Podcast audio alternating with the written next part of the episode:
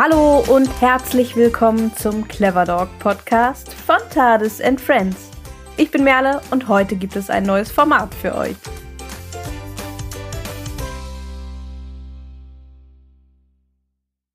Ja, richtig gehört, ein neues Format. Und zwar unseren Clever Dog Talk, den es ab sofort regelmäßig einmal im Monat hier im Clever Dog Podcast geben wird.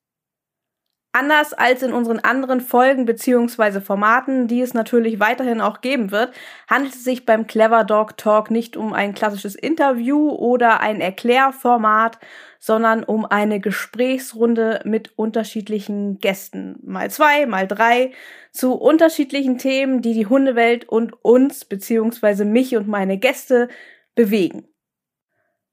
Doch neben den Hundemenschen, die im Clever Dog Talk zu Gast sind, soll dieses Format auch mehr Interaktion mit euch, also unseren Hörern und Hörerinnen, ermöglichen. Dafür haben wir zum Beispiel ein paar Mitmachaktionen für die Zukunft schon geplant und ihr dürft sehr, sehr gespannt sein. Das wird auf jeden Fall eine tolle Sache. Ich freue mich schon sehr darauf. Also wenn du gerne mitdiskutierst und deine Erfahrungen teilst und einfach mehr mit dabei sein möchtest und das auch auf keinen Fall verpassen möchtest, dann empfehle ich dir, uns auf Instagram at tadesandfriends zu folgen oder auch unsere Newsletter auf tadesandfriends.de zu abonnieren. So bist du auf der sicheren Seite und kannst eigentlich gar nichts verpassen. Ja, heute in der ersten Talkrunde ist Jessie an meiner Seite. Der ein oder andere wird sie vielleicht vom Instagram-Account A Girl and a Wischler oder auch von unserem Interview zum Thema die Verantwortung von Petfluencern kennen. Es ist also nicht ihr erstes Mal hier im Clever Dog Podcast. An Jessys Seite immer zu finden sind ihre beiden Wischlers Greta und Carla. Und ich denke, es ist sehr treffend, wenn ich sage, dass Jessie Hundemensch durch und durch ist.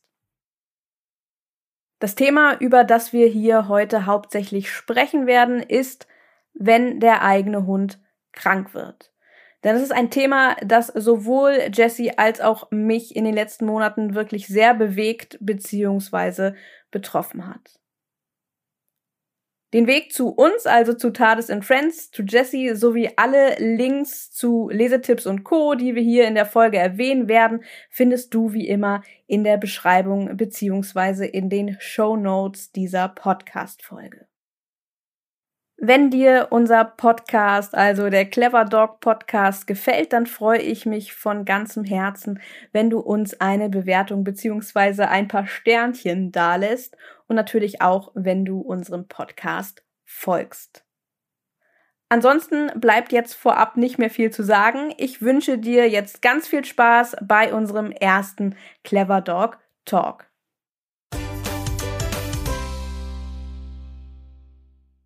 Hallo Jessie, schön, dass du wieder da bist. Ist ja jetzt schon eine Weile her, dass wir miteinander gesprochen haben, aber dass du dich wieder hergetraut hast und heute wieder mein Gast bist. Guten Morgen, Merle. Äh, ja klar, deine Einladung folge ich immer gerne. Oh mein Gott, das hat sich gereimt. Okay, wow. Das so früh am Morgen bei nur einem Kaffee. Also muss man erst mal hinkriegen. Ja, wir wollen heute so ein bisschen über das Thema ähm, kranke Hunde sprechen, beziehungsweise wenn der eigene Hund krank ist. Denn das ist so ein Thema, das hat uns ja beide in den letzten Monaten ganz schön beschäftigt. Und mhm. da dachten wir, für unseren ersten Talk ähm, ist das eigentlich das perfekte Thema, weil es uns einfach beide sehr, sehr beschäftigt hat. Leider muss man dazu sagen ja, schon. Ne? Ja, das ist ja eigentlich etwas, ähm, wo man sich und auch jedem anderen Hundehalterinnen wünscht, ähm, dass man da sich gar nicht so wirklich mit auseinandersetzen muss. Aber ähm, es tut dann auch gerade gut. Ich meine, wir beide haben ja dann auch viel privat telefoniert und uns ausgetauscht. Und wenn man sich da gegenseitig auch irgendwie nochmal supportet und irgendwie unterstützt und ich sag so ein bisschen so, geteiltes Leid ist halbes Leid, ähm, ja, dann ist es ähm, auch was, worüber man halt wirklich auch mal sprechen kann. Ja, auf jeden Fall. Und vor allem ist es auch ein Thema, das tangiert einfach so, so, so viele, denn selbst wenn es einen nicht direkt betrifft, ist es doch immer auch mit so eine große Angst, was ist wenn? Und ähm, deswegen ist das etwas, das glaube ich kein Hundehalter und keiner Hundehalterin so vorbeigeht. Ja. wahrscheinlich haben die meisten da nicht so Glück. Ähm, wobei, ähm, ja, ähm, es doch durchaus Tiere gibt, wie man zum Beispiel jetzt bei Greta sehen kann. Die wird jetzt bald sechs und ähm, da sind wir wirklich bis auf eingerissene Krallen und mal äh, Junghund husten oder mal eine Bindehautentzündung wirklich hatten wir gar keine Probleme. Ja, und dann kam Carla, ne?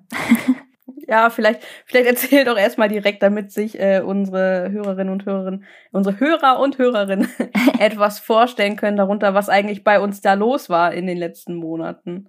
Ja, genau. Also, anfangen? Ja, mache ich gerne, genau. Ich fange an.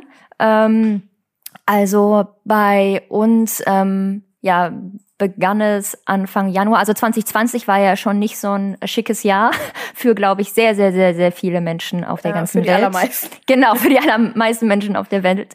Und ähm, ja, 2021, wo man irgendwie so, ich weiß nicht, jeder hatte ja plötzlich so die Hoffnung, es wird irgendwie besser, ja. So ein Jahreswechsel suggeriert Mhm. einem ja dann immer irgendwie, ähm, jetzt wird vieles anders und man kann neu starten und Ende Dezember irgendwie diese Botschaft mit, es gibt Impfungen und irgendwie hatte ich so ein Gefühl von so, ja, jetzt irgendwie kann man ähm, diese schwere Zeit hinter sich lassen und bei uns hat es dann tatsächlich aber erstmal so richtig geknallt, ähm, denn ähm, ja, aus einem Tierarztbesuch Ende, Mitte, Ende Januar, ähm, wo ich war wegen Magengrummeln, also typisch Helikopter-Hundemutter-mäßig, ähm, ja, ist eine Odyssee geworden, ein wirklich emotionales, psychisches, ja, Trauma fast schon. Und ähm, es war halt so, dass bei diesem Tierarztbesuch, wie ich wegen Magengrummeln war, von meinem Tierarzt festgestellt worden ist, dass Carlas Reißzahn gebrochen ist, also wirklich eine massive Fraktur hatte und ähm, unbedingt hat ähm, schnellstmöglichst entfernt werden müssen. Und dann war so ein bisschen das Magengrummeln erstmal beiseite. Und dann habe ich direkt auch die gleiche Woche noch einen Termin bei einer Zahnspezialistin gemacht. Und ähm, dann begann das plötzlich in der Woche, dass Carla anfing, sich zu übergeben. Dieses klassische Mal morgens ein bisschen Säure spucken. Und dann denkt man sich ja nichts dabei. Gut, dann lässt man mal irgendwie, ne, wartet man ein bisschen, bis man füttert. Und dann kam aber auch das äh, Frühstück raus und es kam danach jede andere Mahlzeit wieder raus. Und ähm, dann war es so, dass am darauffolgenden Tag ähm, bei der Zahntierärztin festgestellt wurde, dass auch schon eine richtig dicke, fette Entzündung im Oberkiefer bei dem P4, der eben ja gebrochen war, ähm, ja, schon so wucherte. Und sie hat dann sofort auch Antibiotikum bekommen müssen gegen diese ähm, Kieferentzündung und eben auch Schmerzmittel bis die OP war. Also die OP war sozusagen dann praktisch eine Woche später, also vom ersten Tierarztbesuch ähm, bei meinem Tierarzt bis zu der OP. Und es wurde nicht besser mit dem Erbrechen. Also sie erbrach weiter und weiter und weiter. Und unser Tierarzt hat dann schnell reagiert, hat dann Magenschutz mitgegeben, ähm, eben wegen der Medikamente und auch so ein Säureblocker. Ähm, und dann war am Montag die OP. Darauf kam dann eben Narkose. Carla hat eh ein bisschen Probleme mit Narkose, lange gebraucht, um wach zu werden. Und ihr ging es dann auch irgendwie so ein, zwei Tage mäßig.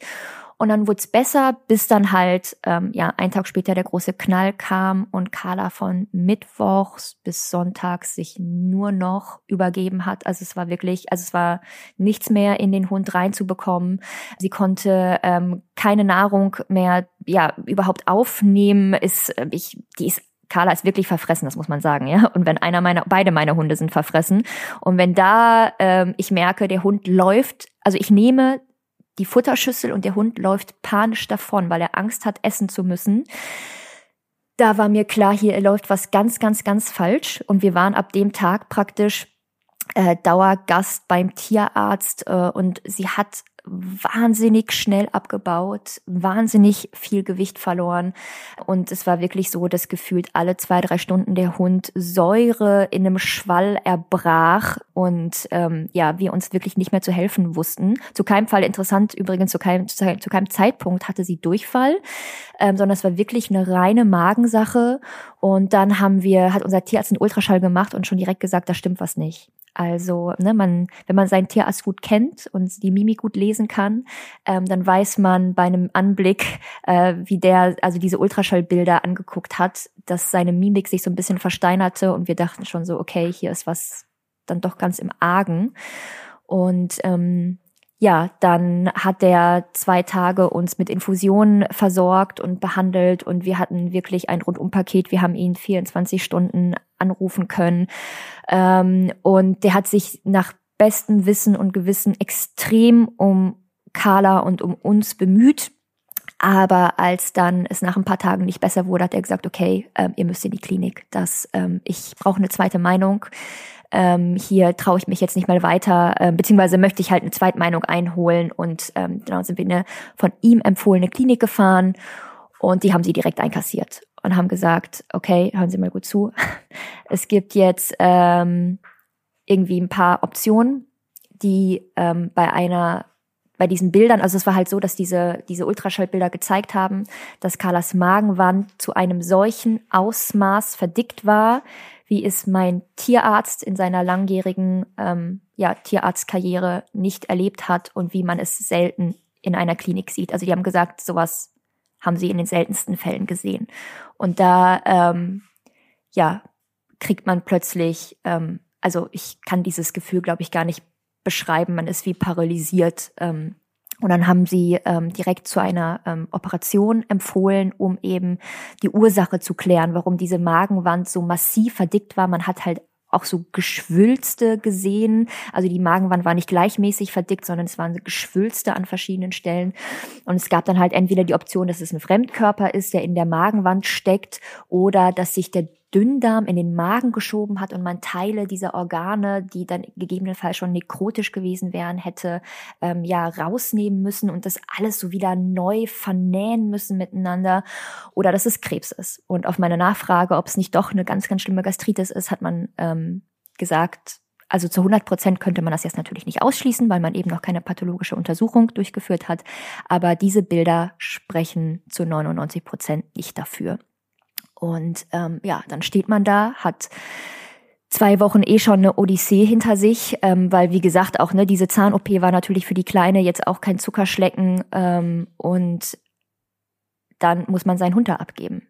Nach äh, und das war wirklich, also das den Moment werde ich nicht erleben und ich bin kämpf äh, tatsächlich immer ähm, wieder mit den Tränen, wenn mir diese Situation ähm, durch den Kopf schießt, weil Carla natürlich, ähm, sie ist sehr ruhig beim Tierarzt, aber ich weiß, dass sie extrem auch ähm, Angst hat. Ähm, also sie ist jetzt kein Hund, der super freudestrahlend ähm, zum Tierarzt geht. Und sie hatte ja jetzt wirklich eine, eine Odyssee halt auch an Untersuchungen, die ähm, sie durchleben müssen, wenn man mal gesehen hat, wie so ein Ultraschall gemacht wird. Ne? Also der Hund wird auf den Rücken gedreht in so ein spezielles Kissen und festgehalten. Und sie war, hat das immer so toll mitgemacht. Aber ich habe in ihren Augen gesehen, wie sehr sie gelitten hat. Und ähm, Corona-bedingt durfte ich in der Klinik bei der Untersuchung auch nicht dabei sein. Und sie kam halt wieder und war wahnsinnig gestresst und hat gezittert und hat sich in meinen Arm gedrückt. Und als sie sie dann, ich musste dann das Halsband abmachen und die Leine und sie haben dann so eine hauseigene Leine gehabt und haben sie abgeführt.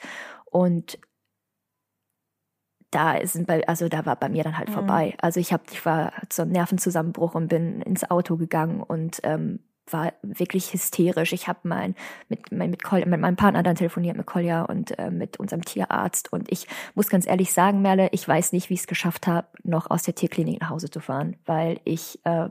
wirklich völlig so von Sinn war. Genau und dann ähm, musste sie nach dieser OP wo dann eben schnell klar war, es ist kein Fremdkörper und es ist auch nicht diese Dünndarm schiebt sich in Magenstülp-Geschichte, ähm, war dann ja lange leider, da hört man sie, da will sie ihren, ihren Senf dazugeben. Es geht ihr wieder gut. Es geht ihr wieder gut, sie ist wieder frech, ja, also sozusagen Spoiler, Spoiler, ja. ja. Ich kann, ich kann mich auch, was nochmal dazwischen zu mich, kann mich auch noch äh, sehr gut dran erinnern, wie du mir, nachdem ihr in der Klinik wart, eine Sprachnachricht geschickt hast und dich nur so paralysiert angehört hast und nur gesagt hast die ganze Zeit und wiederholt hast, ich hoffe, ich kann mich noch mal richtig von ihr verabschieden, so. Ja. Da war es, da war es bei dir wirklich, um das vielleicht auch noch mal von außen so zu beschreiben, also hast du einem vermittelt von wegen, du weißt nicht, ob du den Hund jemals wie lebend wiedersehen wirst. Und das war ja. das, das war schon krass, da dass ich auch weinen vor meinem Handy. Das war sehr viel, vor allem auch, weil das so plötzlich alles ja, kam. Ne? Genau. Also von der Zweitmeinung, äh, von der Zwe also ne, Matthias schickt uns zur Zweitmeinung dahin und von der Zweitmeinung zu, ähm, ihr Hund hat vielleicht äh, Krebs und ähm, gegebenenfalls, je nachdem, wie sehr die Tumore wuchern, lassen wir den gar nicht mehr wieder aufwachen, war halt ähm, äh, äh, paar Stunden, weißt du? Und mhm. ähm, das war wirklich, also vor allem Kolja ging es, wir sind seit zehn Jahren ein Paar und ich habe den noch nie so erlebt, ähm, weil der, ich glaube, der hätte, der wäre sein Leben nicht mehr froh geworden, hätte er sich nicht von dem Hund verabschieden können. Und auch ich, auch ich war in dem Moment, ich, ne, also so dieses, der Hund wird dann mitgenommen und ich dachte so, äh, war es jetzt das letzte Mal? Also es war einfach, es war einfach wirklich, ähm, dass ich wünsche niemandem eine solche Situation, dass man durch sowas durchleben muss. Wirklich nicht. Niemandem. Ja. Und vor allem, es ging ja alles so rasend schnell, ne? wie du gesagt hast, mhm. dann war das mit dem Zahn und da kann ich mich auch noch dran erinnern. Und dann hatte sie ja angefangen, sich zu übergeben und dann äh, schriebst du, oh, ich mache mir so Sorgen nicht, dass das was Schlimmes ist. Und ich habe dann auch noch gesagt, nein, das ist bestimmt nur von den Schmerzmedikamenten. Mhm. Und dann dachte ich so, Wahnsinn, echt Wahnsinn. Das waren ja nur ein paar Tage und dann war da direkt alles, das ja. war, das ja. war wirklich erschreckend, ja. Ja, zwei Wochen von, ich bin wegen Magengrummeln beim Tierarzt und äh, der Hund liegt in der Klinik. Zwei Wochen hat das gedauert. Mhm. Und da, äh, lustiger, also was heißt es, ironischerweise, nicht lustigerweise, muss man sagen, als ich beim Tierarzt war und er diesen ähm, gebrochenen Reißzahn festgestellt hat, dachte ich zu dem Zeitpunkt, das wäre mein größtes Problem. also äh, das war wirklich so mhm. im Nachhinein, ähm, ist es so interessant, wie man, wie man jetzt plötzlich Sachen so anders abwägt und anders beurteilt, so, ne, wo man sagt, pff, okay, der Reißzahn, ja, ja, das war in diesem ganzen Gefüge, ähm, eine, eine Kleinigkeit, ja. Genau. Und dann ähm, ist sie halt eben ähm, eine Woche in der Klinik. Ach so, genau. Die haben uns dann angerufen, haben halt eben gesagt, es, also von diesen drei Optionen, die sie uns zur Verfügung gestellt haben ähm, oder in Aussicht gestellt haben, muss man sagen, waren es halt blieb halt nur noch praktisch diese Krebsvariante über. Und die ja haben dann eben die Gewebeschichten. Also du musst dir vorstellen, sie haben aus diesen verschiedenen Magenschichten jeweils ähm, Gewebeproben entnommen und aus diesen Geschwüren, die da eben schon wucherten ähm, und die übrigens blutig, also der ganze Magen war blutig und eitrig von diesen Geschwüren. Ähm, und die haben sie eben in die Pathologie geschickt.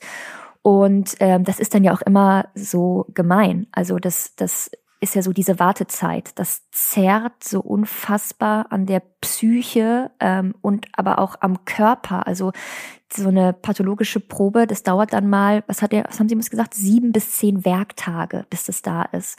Und du musst sozusagen in dieser ganzen Zeit warten in einer mit einem Gefühl, das dich überwältigt von Hilflosigkeit und Machtlosigkeit. Und äh, natürlich ist dann leider irgendwie auch Dr. Google dein bester Freund. Das heißt, wir haben natürlich dann schon gegoogelt.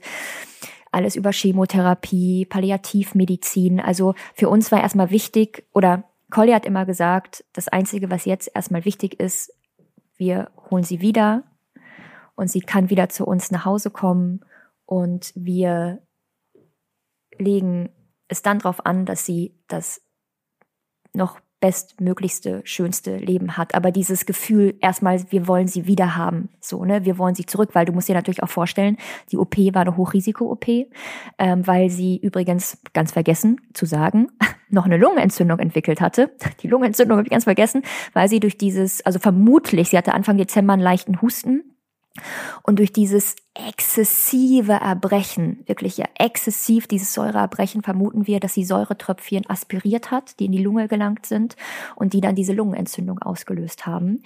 Und ähm, das heißt, sie hatte zu dem Zeitpunkt, wo sie operiert war, war sie sozusagen praktisch kurz eine Woche vorher operiert, war ähm, extremst geschwächt. Sie hatte zu dem Zeitpunkt knapp dreieinhalb, vier Kilo abgenommen und hatte eine schwere Lungenentzündung. Das heißt, es war also eine Hochrisiko-OP mit einer also Risikonarkose eben und ähm, danach war ihr Zustand auch kritisch. Also ich habe ja jeden Tag mit der Klinik telefoniert, mehrmals, also ich glaube, ich habe die ganz schön genervt, muss ich sagen.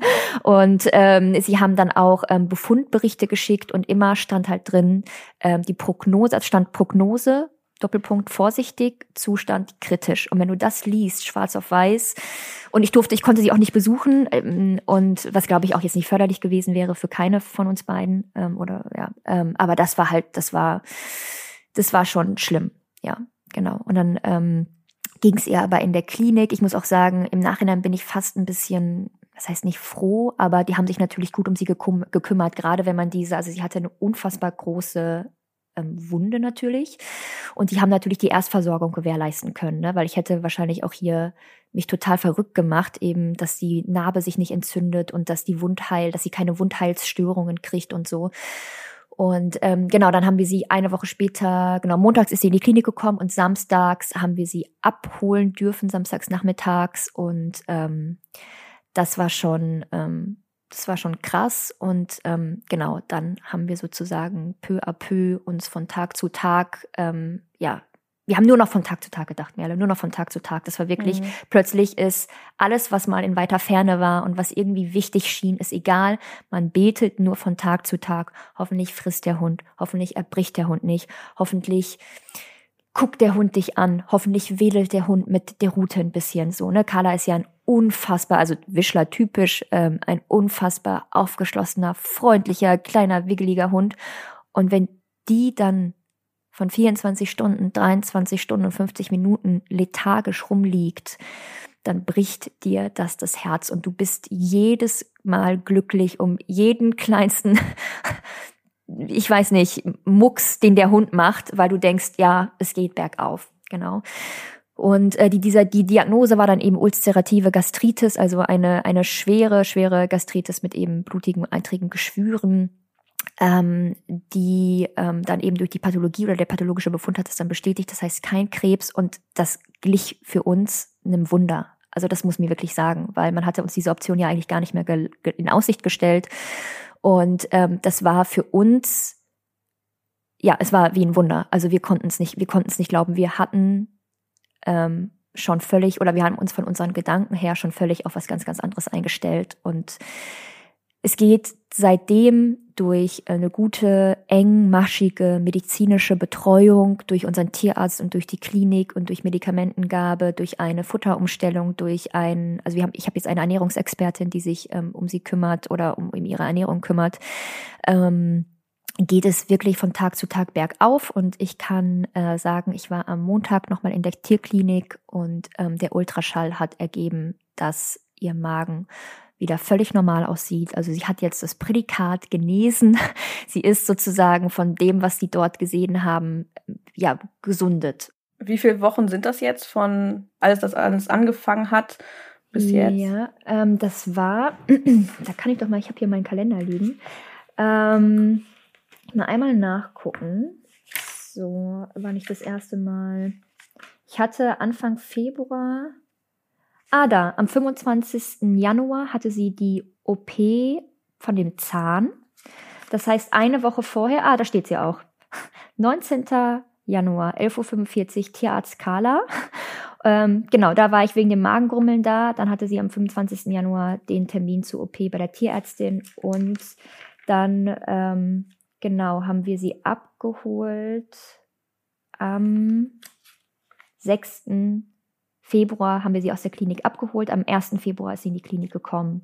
Genau. Und dann habe ich hier praktisch sieht man jetzt jeden Tag habe ich Tagebuch geführt. Hier steht zum Beispiel 13. Februar, Carla übergeben, Säure um 17 Uhr eine Stunde nach Fütterung. Also ich habe dann tatsächlich akribisch alles äh, mhm. aufgeschrieben, weil es natürlich dann, sie war ja dann nicht gesund, ne? Und es war halt wirklich äh, alles auch noch so ein Drahtseilakt.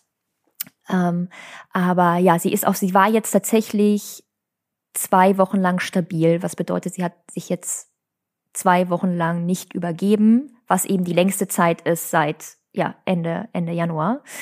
Und ähm, da sind wir jetzt ganz glücklich drum und hoffen, dass es jetzt einfach weiter ein, einen positiven Verlauf nimmt und keine weiteren Schübe zu, auf uns zukommen. Genau. Ja, so. hoffentlich. ja. Das ist auch schon. Was hat, was hat die Zeit mit dir gemacht? Was, wie geht es dir? So, jetzt geht es dir auch wieder besser. Ähm, ja, also wir bekrabbeln uns hier alle. Das war ja wirklich etwas, das uns als Familie schockiert hat und tatsächlich eben nicht nur als Familie. Du hast gerade selber gesagt, als du meine äh, Nachricht äh, gehört hast, wo ich ja glaube ich auch ich Rotz und Wasser geheult habe, ähm, hast du auch äh, Empathie äh, ne, irgendwie gezeigt und mitgefühlt und auch angefangen zu weinen und meine meine Familie, also auch eine erweiterte Familie, ähm, meine meine engsten Freunde, die haben alle so unfassbar mitgelitten und so viel geweint und äh, uns so gut wie möglich versucht uns zu unterstützen. Da muss ich auch noch mal sagen, meine Arbeitskollegen ja top, die komplett meine Schichten übernommen haben und komplett gesagt haben, so wir halten dir den Rücken frei, so ne.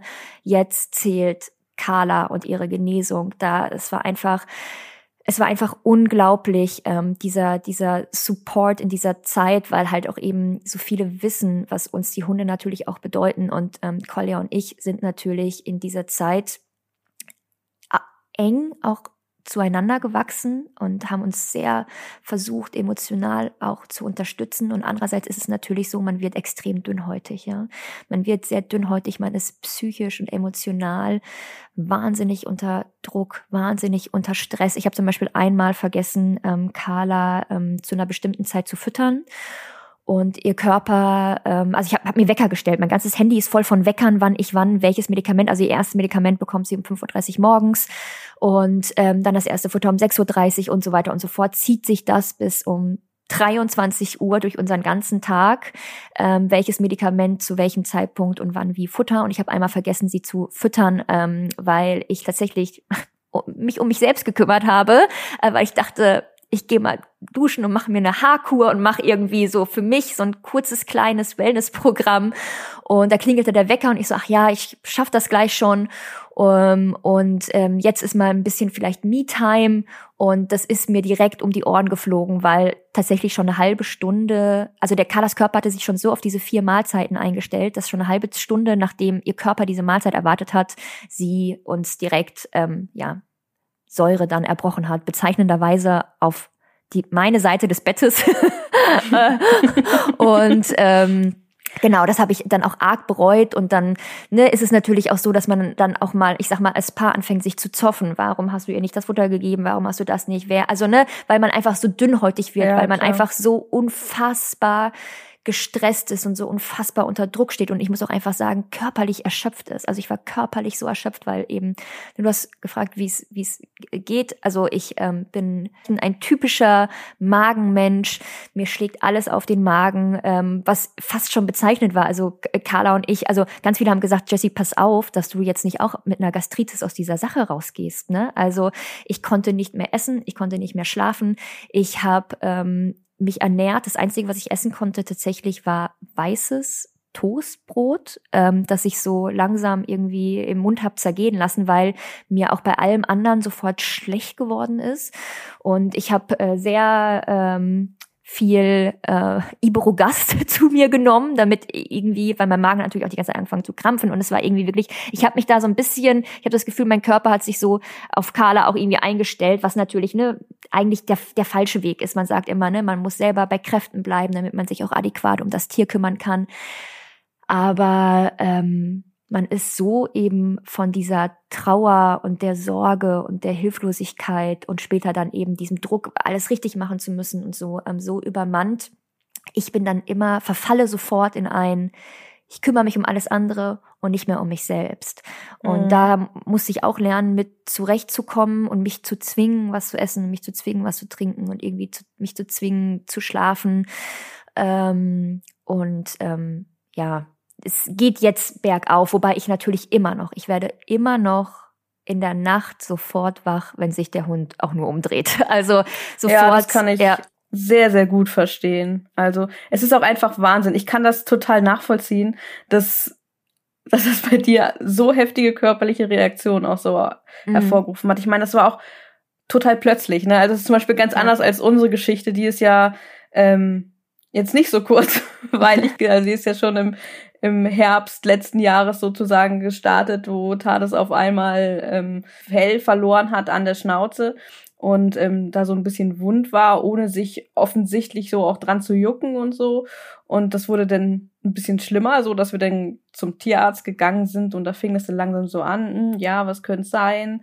Ähm, Abstriche gemacht, alles Mögliche ausgeschlossen, ja, Futterallergie wahrscheinlich. Und dann ging es bei uns erstmal los auf eine lange Reise der Ausschlussdiät, mhm. die ja wirklich auch, ähm, sag ich mal, so der letzte Freund des Hundehalters ist. Oh ja. Und wir hatten das Glück, dass äh, wir Tades vorher nie, also die hat nicht viele unterschiedliche Proteinquellen bekommen. Das heißt, wir hatten ähm, einige Dinge, die wir halt ausprobieren konnten, aber es hat tatsächlich nicht so viel gebracht. Und ähm, jetzt sind wir heute bei bei Ziege angekommen. Sie hat heute immer noch leichte Symptomatiken. Also ich muss dazu auch sagen, dass es ein bisschen schlimmer geworden ist mit der Zeit. Sie hatte zwischendurch halt wirklich fast gar kein Fell mehr rund um die Schnauzregion. Oh Sie hat ähm, immer noch eine krasse Brille an den Augen, also sehr, sehr, sehr, sehr trockene Haut und ähm, auch an den Ohren. Das war teilweise halt wirklich sehr, sehr, sehr schlimm und sie hatte dazu auch noch extrem Juckreiz irgendwann bekommen, der anfangs nicht da war, klar, wenn alles offen ist, aber wir hatten halt, haben wirklich schon so viel durchgehabt, äh,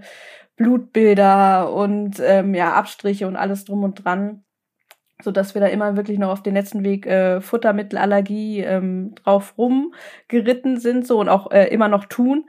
Ähm, aber so richtig eine feste Diagnose für all das haben wir halt immer noch nicht. Es ist jetzt langsam, also wir hatten das so ein bisschen in Schüben, es wurde mal besser, es wurde mal schlimmer, es wurde mal besser, dass es jetzt ähm, ganz gut ist und dass es alles ein bisschen ja abgemildert ist, sie auch deutlich wieder besser aussieht. Sie hatte teilweise auch Phasen, da war sie auch nahezu apathisch so, dass sie halt wirklich auch keine Lust mehr hatte. Und das ist, glaube ich, sehr ähnlich wie bei dir. Mhm. Tades ist ein verrückter Appenzeller, immer voll mit Energie. Man muss nur einmal hip sagen und der Hund hat Bock auf alles. So, und wenn der Hund dann nur den ganzen Tag rumliegt, also rumliegen, ausruhen ist ja immer gut, aber wenn er dann gar nicht zu motivieren ist, obwohl er normalerweise super schnell auf Zack ist, das ist schon sehr, sehr schwierig. Und das Schlimmste war dann, als sie gar nichts mehr essen wollte. Und dann halt auch total abgenommen hat. Ja. Und ähm, da bin ich jetzt halt irre froh. Der Hund hat wieder zugenommen, der Hund sieht gut aus, die Stellen sind nicht mehr so schlimm, aber ganz weg ist es immer noch nicht. Also wir sind noch nicht bei der finalen Diagnose, wir sind da immer noch mit unserer ähm, Tierärztin beziehungsweise der ähm, Tierklinik, in der wir sind, ähm, rumdiagnostizieren, so muss man es mhm. ja schon fast sagen. Aber sind da schon sehr froh und fühlen uns da auch sehr aufgehoben, denn ähm, da wird schon sehr, sehr viel gemacht und da stehen uns sehr viele kompetente Leute ähm, zur, zu Rat. Und ich weiß leider auch, dass das in der Verwandtschaft von TARDIS ähm, keine Seltenheit sind, solche Probleme und auch Probleme, die teilweise schon über Jahre keine Diagnose haben. Das ist nicht schön zu hören. Das habe ich dann halt durch Recherche auch, durch intensive Recherche rausgefunden. Ich habe zum Glück noch Kontakt zu vielen Verwandten von Tades, sagen wir mal so. Also nicht mhm. zu ihren Verwandten, sondern zu den Besitzern ihrer Verwandten. Und ähm, das macht es da so ein bisschen leichter. Alleine schon das Gefühl zu wissen, man ist nicht alleine damit. Das ist äh, wahnsinnig schön, muss man so sagen, weil es erleichtert einen natürlich auch. Man macht sich ja Vorwürfe an, was habe ich nicht gedacht? Äh, war ich nicht konsequent genug? Hab ich, haben wir irgendwas vergessen, wo sie sich hat irgendwas zu fressen holen können, was natürlich Schwachsinn ist, weil ja. bei uns steht das Futter nicht frei rum. So, das ist ähm, ich ja, verstehe dich zu 100 Prozent. Man, man wird verrückt. Es ist genau das, was du sagst. Zudem Leid, was eh schon, weil man das Tierleiden sieht, sich dann auch irgendwie auf einen selbst überträgt, ist es diese unglaubliche ja, es fast ja schon dieses Paradox, dass man sich so Vorwürfe macht. Was hätte ich wann besser machen können? Merda, was glaubst du? Ich denke jeden Tag darüber nach. Jeden Tag hätte ich eher zum Tierarzt gehen müssen. Hätte ich das mit dem, ich putze sogar meinen Hunden die Zähne, aber ich habe das mit dem gebrochenen Reichszahn nicht bemerkt. Sie hat ja auch weiter gefressen, sie hat weiter Kauartikel. Also ich, es, es war irgendwie so, ich denke mir so, hätte ich das eher erkennen können? Hätte ich, hätte ich, hätte ich. Weißt du, hätte, hätte Fahrradkette. Es ist halt so, ähm, man weiß eigentlich, man tut ja ständig alles für sein Tier und achtet drauf, so, ne? Und gerade, ich sag mal, ne, man, man wird ja, dass man manchmal schon denkt, so, mein Gott, jetzt wirst du aber langsam auch so ein bisschen verrückt. Jetzt bleib mal ein bisschen, fahr mal ein bisschen runter wieder so, ne? Aber ich mache mir auch so Vorwürfe irgendwie dieses, sie hat ja auch dazu kam ja auch, dass sie ständig Menschenkot aufnimmt und frisst und ich mache mir die Vorwürfe, dass ich nicht von Anfang an, als sie ein Welpe war, Anti-Giftköder-Training gemacht habe und das ist halt echt, ähm, das ist eigentlich Quatsch, aber man kann es selbst nicht abstellen, weißt du, was ich meine? Also man, man zerbricht sich den ganzen Tag den Kopf äh, irgendwie, äh, ja, was man hätte anders machen können. Ja, es ist ja auch, ist ja auch einfach bei Hunden, wo du gerade das Zahnthema ansprichst. Ich hatte ja hier schon mal eine Tierärztin, die spezialisiert ist auf das Gebiet im, im Podcast, die Anna Draschka und ähm, die ja auch erzählt hat über das äh, Thema Schmerzen und das auch zu erkennen, dass da etwas äh, nicht stimmt. Und das ist halt einfach nicht einfach, ne? Weil die Hunde einfach Schmerz erst dann zeigen, wenn es halt wirklich gar nicht mehr geht. Also ja. zumindest viele Hunde, ne? Und bei Tades zum Beispiel ist das halt auch genauso. Der siehst du ganz lange nicht an, dass etwas nicht stimmt.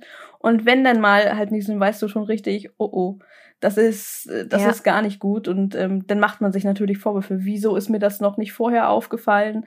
Ähm, ja, das ist äh, nicht schön. Nee. Nee. Ähm, und gleichzeitig, also ne, sagt das Gehirn ja ständig auch so, ne? Es ist halt auch einfach vergangen, es ist müßig, ja, es ist müßig, darüber nachzudenken. Und trotzdem finde ich, ähm, ich weiß auch nicht, ob das so ein, so ein, so ein Zeichen einer Generation ist, aber sich so selbst auch so ein bisschen mit Schuldgefühlen zu be belasten und irgendwie halt, jedenfalls geht mir das halt häufig so, dass ich halt immer denke, was kann ich irgendwie oder hätte ich besser machen können und dann sozusagen vorausschauend, das kommt ja jetzt dann auch hinzu, was kann ich jetzt noch viel, viel besser machen? Also mir jetzt weiter den Druck aufbauen, okay, wie kann ich das jetzt absolut verhindern, dass das nicht passiert, ja, und jetzt sozusagen ich äh, vorausschauend irgendwie reagieren und ich habe das Gefühl, jetzt ist mein Helikopter-Hundemutter-Dasein nochmal um 100 Prozent gesteigert, ja, eben jedes Anzeichen, jedes Schmatzen, jedes Aufstoßen, jedes, der Hund liegt, liegt der Hund verkrampft, gluckert der Magen, ähm, jedes, jetzt hat sie aber das Futter nicht innerhalb von 20 Sekunden aufgezogen, jetzt frisst sie ein bisschen langsamer. Ist das ein Zeichen? Also das macht einen tatsächlich wirklich verrückt. Also diese Beobachtung auch. Also Carla ist irgendwie fast jetzt die ganze Zeit unter Beobachtung ähm, und ich horche immer. Ich, ich, ich sag dir, irgendwann hole ich mir so ein Stethoskop und horche, horche nein, den Bauch nein. von dem Hund ab. Bloß Aber nicht. ich weiß, das ist und ich weiß, ich muss runterkommen wieder. Ne? Ja. Aber nach so einem. Das ist ja für ja, den Hund auch besser, ne? Das total, muss man auch ganz total. ehrlich sagen, weil ähm, das kriegt sie schon mit, wenn du Voll. gestresst bist. Und Voll. das ähm, bringt sie natürlich auch ja, aus dem Konzept. Natürlich. Das ist sie auch wieder Stress. Und gerade Stress auch zum Beispiel als, ähm, ja, ich sag mal, ähm, ähm, ja, Entzündungs- ähm, irgendwie Befeuerer sozusagen, weil gerade Stress, also das, was Carla jetzt braucht, ist alles chill und alles nice und das, mhm. was ich auch brauche. Und so haben wir uns zum Beispiel auch, also ich habe meine Prioritäten jetzt ganz neu gesteckt. So, ne, was ist mir wichtig, was ist mir nicht wichtig. Doch vorher war ich so, oh, der Hund soll bloß nicht kläffen und jetzt bin ich so, oh mein Gott, sie bellt. es geht ihr gut. Ja. Sie kann wieder frech sein. Ähm, und ähm, ich habe jetzt viel auf wir machen zusammen Sachen, die uns Spaß machen, die uns Freude machen. Ich bringe weder sie noch mich in Situationen, wo die irgendjemand bereuen könnte, so was zum Beispiel bedeutet jetzt für uns irgendwie wieder viel Schleppleine oder so, ne? Einfach gechillt sein, sich keine Gedanken machen müssen. Funktioniert jetzt der Rückruf da gerade hinter der Ecke oder ne? Also ich habe jetzt vieles so ein bisschen tatsächlich umgestellt, was aber mir auch geholfen hat, relaxter zu sein und das merke ich auch in unserer Hund-Mensch-Beziehung oder Bindung zum Beispiel lustigerweise, dass ich jetzt bei vielen Sachen, weil ich weiß, das Wichtigste ist Gesundheit, viel, viel, viel, viel entspannter bin und sag, ja Mai, dann geht der Hund nicht perfekt neben mir an der Leine. Es ist gerade so unwichtig für mich und lustigerweise seitdem geht sie so gut an der Leine wie noch nie. weil es, ja. weil ich entspannt bin, ja, weil ich entspannt bin oder entspannter ja. bin ähm, und das halt jetzt eben auch übertragen muss, wenn es um ihre Gesundheit geht. Ja. Mhm. Ja, aber das, was du beschreibst, halt dieses auf jede Kleinigkeit auch zu achten und das ist ja auch etwas, ähm, die Hunde, die können einem ja nicht sagen, dass ihnen was wehtut, dass es ihnen gerade nicht gut geht, dass es ihnen besser geht, dass es ihnen schlechter geht. Und das macht einen ja völlig verrückt, weil man möchte natürlich alles geben, das herauszufinden. Und dann wenn es einem passiert, dass man da so schon fast, ähm, ja, wie soll man es sagen, so ähm, pedantisch halt wirklich auf jede Kleinigkeit mhm. achtet, mhm. das, da wird man verrückt. ist wirklich ja. so. Ja. Das und deswegen muss ich damit auch ganz schnell wieder aufhören. Also Vorsicht ist jetzt gut und ähm, irgendwie ne, darauf zu achten. Ich habe zum Beispiel auch in der Klinik jetzt nochmal nachgefragt, was sind eben mögliche Anzeichen, bevor, also dass ich das erkennen kann, bevor zum Beispiel das Erbrechen wieder anfangen sollte oder sowas, ne? Und äh, die habe ich im Hinterkopf, aber jetzt muss ich auch langsam wieder mal irgendwie so mein Gehirn aus dieser Mangel nehmen und mal kurz sagen, okay, durchatmen. Wir haben das Gröbste überstanden. Ähm, wie gesagt, dieser Klinikbesuch jetzt am Montag hat nochmal echt so dafür gesorgt, dass ich dachte, okay, huh, der Magen sieht wieder gut aus. Und ich glaube, jetzt ähm, genau können wir dieses ähm, sehr bescheidene erste Quartal des Jahres 2021 ähm, vielleicht genau einfach mal abschließen und einen Haken dran machen. Ja, ja. Ah, das ist auch, ist auch Wahnsinn. Ich meine, das, was man schon so aus dem letzten Jahr mitgenommen hat. Also ich hatte auch Anfang des Jahres so ein, so ein sehr, sehr großes Tief im Allgemeinen. Einfach so, ah, jetzt ist irgendwie Neujahrsstart, aber irgendwie fühlt sich's nicht an wie ein Start. Ich glaube, das können sehr, sehr viele Menschen jetzt sicherlich nachvollziehen. Und ähm, wenn man dann noch so was dazu hat, was einen irgendwie nicht loslässt, das macht es nicht unbedingt einfacher. Und dann nimmt man ja auch alles nochmal viel, viel schwerwiegender, viel, viel emotionaler alles mit. Und wie du halt schon gesagt hast, wenn man eh schon dünnhäutig ist und dann noch dünnhäutiger wird, weil es Tieren, Menschen um einen rum nicht gut geht, dann ja, kein schöner Start ins Jahr, aber nee. Äh, starten wir einfach jetzt ins, ins neue Jahr und äh, hoffe, dass es alles ein bisschen besser wird und dass die Tiere sich erholen ja. und ähm, dass es ihnen bald besser gehen wird. Also muss man ja auch ehrlich sagen, dass wir letztes Jahr ähm, also bei mir war es ja so, und ich weiß ja, bei dir war es ja nicht anders, einfach so viel Stress auch hatten, emotional und ähm, ja, familiär und so weiter. Mhm. Das ähm, nimmt einen einfach mit und das geht ja auch an den Tieren nicht spurlos ja. vorbei. Das muss man auch dazu sagen. Ich war teilweise ähm, am Anfang des Jahres äh, arg verwundert, wie die Nachrichten von kranken Hunden auf Instagram und Co. aus dem Boden äh, gesprossen sind. Da dachte ich schon so, hm, ähm, mag ja vielleicht auch, um das mal vorsichtig zu formulieren, war einfach so ein Gedanke dabei, an der Situation liegen, in der wir uns hier alle auch einfach befinden. Ja. Das geht ja sicherlich an den Tieren, die halt eben eng mit uns auch verbunden sind, auch einfach nicht spurlos vorbei, kann ich mir zumindest vorstellen. Auf jeden Fall, du, ähm, jetzt haben wir ja die ganze Zeit nur von Carla gesprochen, aber das Interessante war, wo du das gerade sagst, nämlich was man eben überträgt. Ähm, ich habe ja noch einen anderen Hund, also Greta. Und Greta war natürlich die ganze Zeit bei uns und hat das aber natürlich auch intensiv mitbekommen. Ne? Also dieses Erbrechen, du musst dir vorstellen, unsere ganze Wohnung hat wochenlang nach diesem mhm. intensiven ja. Säuregeruch gerochen, weil einfach auf je, in jedem Hundebett, auf jeder Decke, in unserem Bett, in, äh, auf der Couch. Es war, also wir haben das gar nicht aus dem Polster und der Matratze irgendwie wieder richtig rausgekriegt. Und dieses Leid und dann auch mit den Infusionen zu Hause und dieses Infusionen wechseln und dann spritzt da Blut raus und Greti liegt daneben. Und Greti, wir waren natürlich auch sehr, gerade wenn es um die Infusion ging, Greta durfte nicht zu Carla, weil Carla wollte dann natürlich immer Hallo Greti und wir dachten, die reißt sich die Braunüle raus und den Katheter so, ne? Und dann ist alles auf. Und ähm, das heißt, ähm, wir haben Greta natürlich jetzt nicht links liegen lassen, aber du weißt, was ich meine. Carla hatte unsere 110-prozentige ja, Aufmerksamkeit und Greta musste irgendwie so mitlaufen, was sie fantastisch gemeistert hat. Aber die hat natürlich dieses ganze Leid und die Sorge und den Kummer so mit zu spüren bekommen, dass in der Zeit, wo Carla in der Klinik war, ich plötzlich mal auf Greta geguckt habe, die extrem abgenommen hatte, die angefangen hat zu schmatzen, Magengrummeln und ich wurde hysterisch. Ich dachte so, das, das kann doch jetzt nicht wahr sein. So, ne? Und ich so zu meinem Freund, ich so, Kolja, du gehst jetzt sofort mit der zum Tierarzt und lässt die komplett durchchecken. Und ähm, dann war es tatsächlich so, dass eben die Tierärztin die Diagnose gestellt hat, sie ist wahnsinnig gestresst, ja. Also die ist wahnsinnig gestresst, ähm, eben weil sie so unser ja, unsere Gefühle mit gerade die Wischler sind ja sehr, sehr sensibel und die spiegeln dich. Und Greta ist das einfach auch wahnsinnig nahe gegangen. Und ähm, das tat mir dann natürlich auch hinterher furchtbar, furchtbar leid, dass ich, ähm, und daraus werde ich auch lernen, ähm, mich in dem Fall nicht so zusammen hab reißen können, wie Greta es verdient hat, sondern dass ich so in meinem Leid und meiner Trauer aufgegangen bin. Ähm, und ähm, ja, da halt eben sozusagen mich nicht besser emotional irgendwie im Griff hatte für den anderen Hund.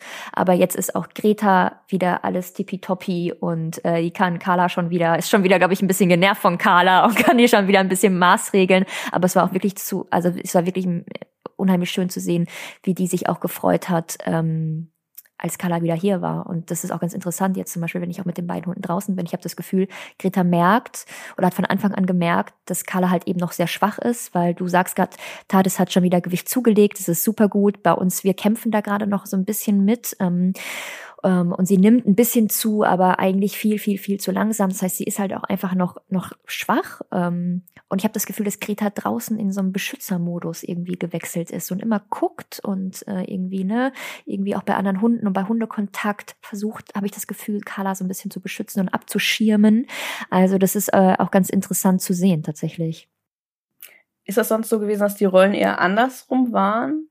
Weil ähm, Greta ja auch eher so ein zurückhaltender Hund Ja, ähm, nicht unbedingt. Also ich sag mal so, als Welpe habe ich gemerkt, dass, ähm, also als, als, als Carla-Welpe habe ich gemerkt, dass Greta da auch schon so ein bisschen, ne, also wenn es Hunde gab, die zu grob mit Carla wurden und die, die, ich sag mal, überrannt haben oder überrollt haben, da hat Greta auch ganz klar sich dazwischen gestellt und die Situation abgebrochen.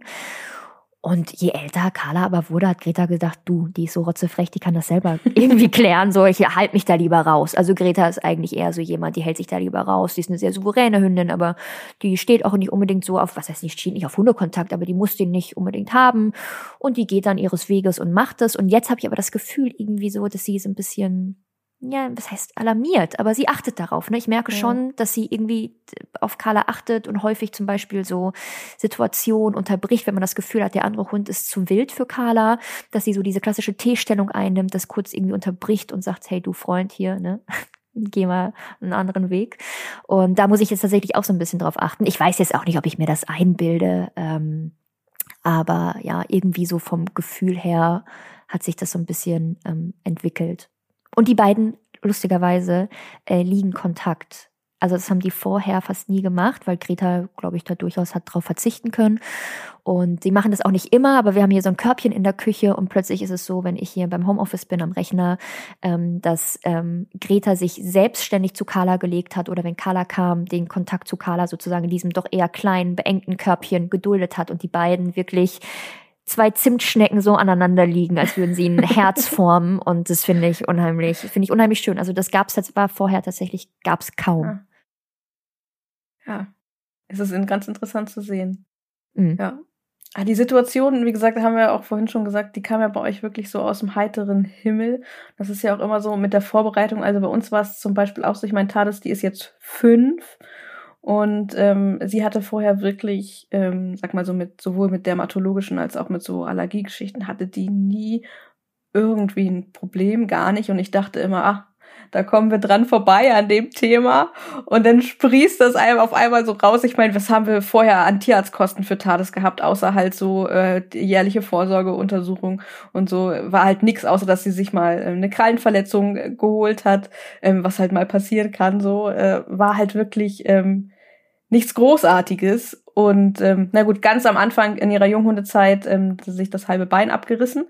What? Sagen wir mal so, das, das war schon eine ganz große Story, aber das hat sie sehr, sehr gut weggesteckt. Also das war wirklich, ähm, ja, es, es klingt jetzt ein bisschen hart, so nachdem ich gesagt habe, der Hund hatte fast gar nichts. Das kam mir gerade wieder so, so, in den Kopf geschossen. Hey, das ähm, Bein ja, war das, fast ab. Weil das schon so lange, ja, nein, das war wirklich, die ist ähm, beim Toben draußen, äh, Appenzeller typisch halt, äh, kennt kriegt auf einmal ihre fünf Minuten mehr oder weniger ähm, in einen ähm, Zaun äh, gelaufen und hat sich dort ähm, das Beinchen, ähm, groß, sehr, sehr tiefe, große Schnittwunde. Wir hatten ganz doll Glück, dass das nicht ähm, in die durch oder die Sehne durchtrennt hat oder irgendwelche Nerven und so weiter.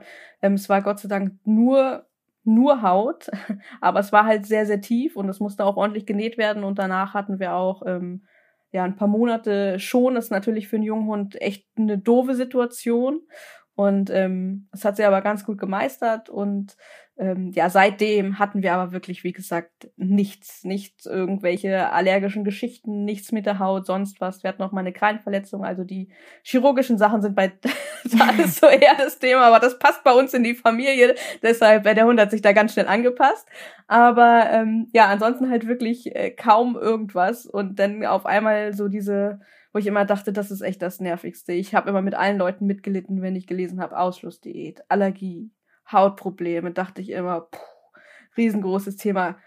Gott sei Dank bei uns kein Thema und auf einmal ist es da und ja, dann hat man auch damit zu tun und dann ist das so, aber so richtig vorbereitet darauf war ich ehrlich gesagt auch nicht, weil ich wie gesagt damit schon gesagt habe, nein, nein, an uns geht das vorbei. Ja, man wiegt sich so in Sicherheit, ne? Man wiegt sich so in Sicherheit. Ja. Bis jetzt war ja nichts, Gott sei Dank, jedes Jahr, wo der Hund älter wird, aber ne, weiter gesund bleibt und sich eben keine Allergien oder Autoimmunerkrankungen oder irgendwie sowas zeigen, denkt man halt so, ja, passt, passt, ne? Wie wie mit Greta auch. Also, wie du sagst, also Greta hatte ja, ich habe das ja gerade, glaube ich, gerade auch schon gesagt, wirklich äh, bis auf so ein ähm, paar wirklich un, also gar nicht der Rede wert. Wie gesagt, mal Bindehautentzündung, mal Husten, so das typische, ne, Junghund, noch kein richtiges Immunsystem, es kommt der erste Winter.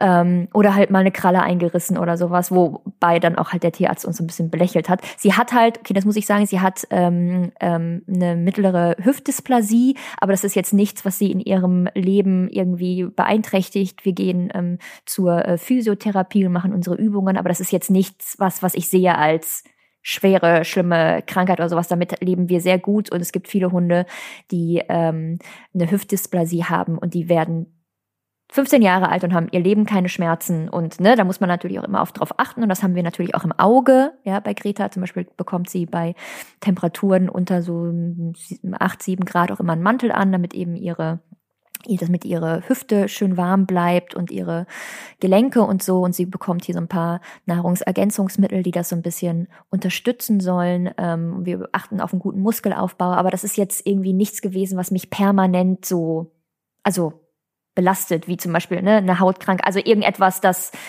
immer wiederkehrend kommt oder in Schüben kommt. Oder es gibt ja auch viele Hunde eben mit chronischen Magen-Darm-Entzündungen und die halt wirklich ne, ihr Leben lang ähm, ja mit, mit Schüben zu kämpfen haben und ja. Ähm, ja. Ja. Und wie du gerade sagst, HD, das ist ja halt auch so ein Thema, wo man sagen muss, Vorsorge beim Thema äh, Krankheiten so, dass man nachher nicht so krass beeinträchtigt ist, auch selbst Mensch und Hund, das ist super, super wichtig, weil ähm, ich meine, du, ihr habt ähm, es entsprechend untersucht, äh, du hast äh, Greta röntgen lassen und wusstest das und deshalb konntet ihr halt eben ja. auch äh, gut vorbeugen. Ihr konntet entsprechend äh, Gegenmaßnahmen ergreifen, die ihr das Leben so erleichtern und äh, so, dass sie halt eben möglichst keine Beeinträchtigung hat. Das gehört natürlich auch klar dazu, ne? Also mal zu checken, was sind überhaupt ähm, gängige ähm, Erkrankungen, Prädispositionen bei der Rasse. Mal abchecken, zumindest wenn es abzuchecken geht. Bei äh, HDED geht das ja, da gibt's ja Screenings oder für andere Geschichten auch ähm, Gentests zum Beispiel. Das ist ja auch ein Thema, was ich immer wieder predige, dass das halt nicht nur wichtig ist, wenn man Züchter ist oder züchten möchte, sondern halt eben das auch für den Hundehalter selbst und den Hund super, super wichtig ist, mal zu wissen, wie sieht überhaupt die gesundheitliche Situation aus, weil es gibt halt eben, wie gesagt, HD, bestes Beispiel dafür, Erkrankungen, mit denen man, wenn man das weiß, sehr, sehr gut handhaben kann und wirklich auch noch ähm, das, was passiert oder den Krankheitsverlauf sehr, sehr gut beeinflussen kann, wenn man entsprechende Maßnahmen ergreift. Und deshalb ist das nämlich auch wichtig, wenn man eben nicht züchten möchte. Und das ist etwas, was vielen, vielen Menschen, glaube ich, noch ähm, nicht so bewusst ist, dass das durchaus Sinn machen kann. Und übrigens auch nicht nur bei Rassehunden, klar, auch bei äh, Mischlingshunden, je nachdem, was halt drin steckt oder drin stecken könnte, macht das da ja. auch durchaus Sinn. Ne? Absolut, ich stimme dir zu 100 Prozent zu. Äh, alle meine Hunde sind und alle zukünftigen Hunde werden ähm, geröntgt und untersucht. Ähm, das ist mir einfach wichtig, gerade weil ich ja zum Beispiel auch vorher mit Greta und auch jetzt mit Carla zum Beispiel Agility mache. Und mir ist wichtig, dass mhm. ich weiß, die Hunde sind körperlich in der Lage dazu, obwohl ich halt den Sport jetzt nicht als, als Profisport oder als Extremsport irgendwie betrachte, sondern wir machen das hobbymäßig. Trotzdem war das für mich wichtig. Und deswegen haben wir Greta mit zweieinhalb Jahren ähm, eben röntgen lassen. Also HD, ED, Herz und Lunge sind für mich immer so Sachen, das will ich äh, irgendwie sehen. Äh, dann haben wir noch die Knie machen lassen und äh, Keilwirbel. Und das ist, das sind für mich einfach Sachen, ähm, das, ich, ich muss das wissen, ja, das vermittelt mir eben Sicherheit genau, nämlich wie du gesagt hast, jetzt können wir schon zur Physio gehen, jetzt, bevor eben was Schlimmeres passiert, weiß ich, welche Maßnahmen, welche unterstützenden natürlichen Mittel ich geben kann, damit es eben überhaupt gar nicht erst dazu kommt, dass sie Schmerzen ja. hat, dass es schlimmer wird. Und ja, bei Carla ist das ganz genauso, äh, die ist auch komplett durchgecheckt, und untersucht. Und ähm, ja, das würde ich wirklich jedem empfehlen. Man muss natürlich jetzt auch nicht dann alles machen, aber eben eben sich angucken, was ist, wie du gesagt hast, ne, bei dem eigenen Hund äh, gegebenenfalls in der Rasse, was steckt da drin und was macht Sinn, ähm, als Vorsorgeuntersuchung ähm, dann tatsächlich ähm, mitzumachen. Ja, genau.